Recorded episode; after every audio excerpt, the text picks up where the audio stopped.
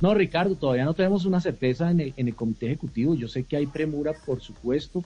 Es una decisión que se debe tomar pronto, pero sin, sin, sin, sin esa premura. Entonces, estamos tratando de tomar la mejor decisión posible eh, y, y, yo creo que pronto vamos a tener eh, luz verde. Bueno, eh, deja en la mesa que pronto habría luz verde. Habrá que estar atentos a la próxima semana y la movida que puede suceder.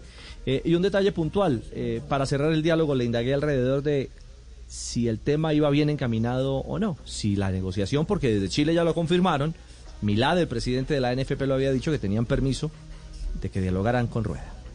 No, no, esa negociación todavía no está madura, esa negociación no, no yo no podría afirmar que, ha comenzado, eso está en cabeza el presidente Ramón Yesurú y él en su momento pues me imagino que, que, irá a tomar las decisiones y a, y a iniciar, si es del caso, una negociación con, con el profe Rueda.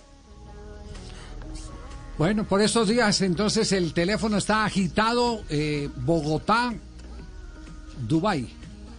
Llamada va, llamada viene. Porque Rueda no está negociando la parte económica con el presidente de la federación. Es el representante de Rueda que vive en Dubái. Ah. Ajá. O sea que tienen doble camello. Tienen doble camello. Llamada a Santiago y llamada...